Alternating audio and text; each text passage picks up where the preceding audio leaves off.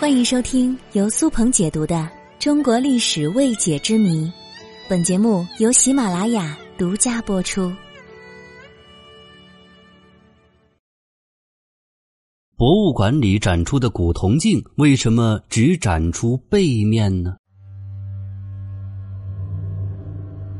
我国是世界上最早使用铜镜的国家之一，从夏商到明清用了几千年。铜镜阅尽了人间的悲欢离合、儿女情长、礼义廉耻、世态炎凉，更是见证了历史的沧桑、时代的变迁和文化的传承。中国古代最早的青铜镜其实不是用来照人用的，而是一种祭祀的礼器。到了战国时期，铜镜的发展有了长足的进步，而且出现了镂空、彩绘等多种工艺。不过，那个时期的铜镜还属于奢侈品，只有王公贵族才能使用。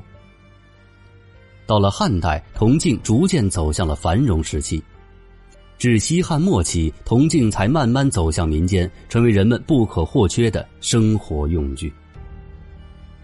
目前，考古发现最早的铜镜是在距今四千年前的齐家文化墓葬里。我去过几个很大的博物馆，发现一个很奇怪的现象，那就是几乎所有的铜镜只展出背面，正面不让人看。对此，就有人猜测说，博物馆里陈列的铜镜都是从古墓里挖出来的，大多都是辟邪镜、炼藏镜、风水镜等等，用这种镜子照人，那是非常不吉利的。比如《红楼梦》里的贾瑞，就是因为照了风月宝镜的正面，就一命呜呼了。其实事实并不像大家想象的那么玄乎。博物馆里展出古铜镜之所以只展出背面，那是因为古铜镜的背面更有价值。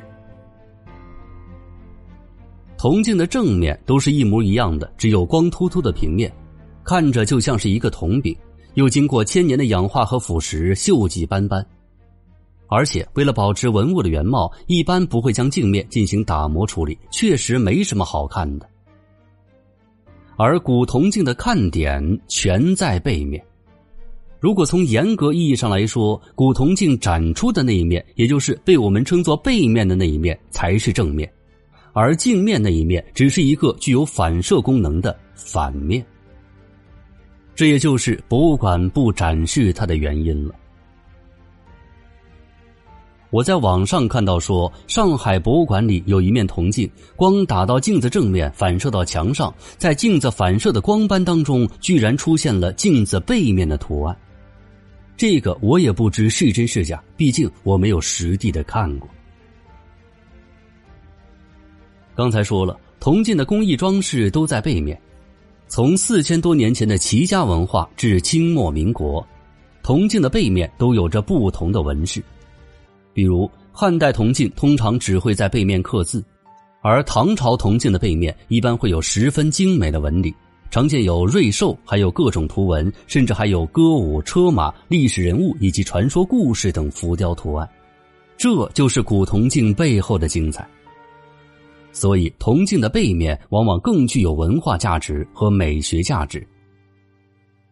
从它的背面，我们不仅看出了它的铸造工艺，更是看到了它所展现的那个时代的政治、经济以及文化和外交。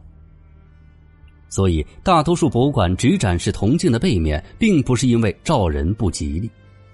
还有，在博物馆那种地方，如果一排排正面的镜子对着你。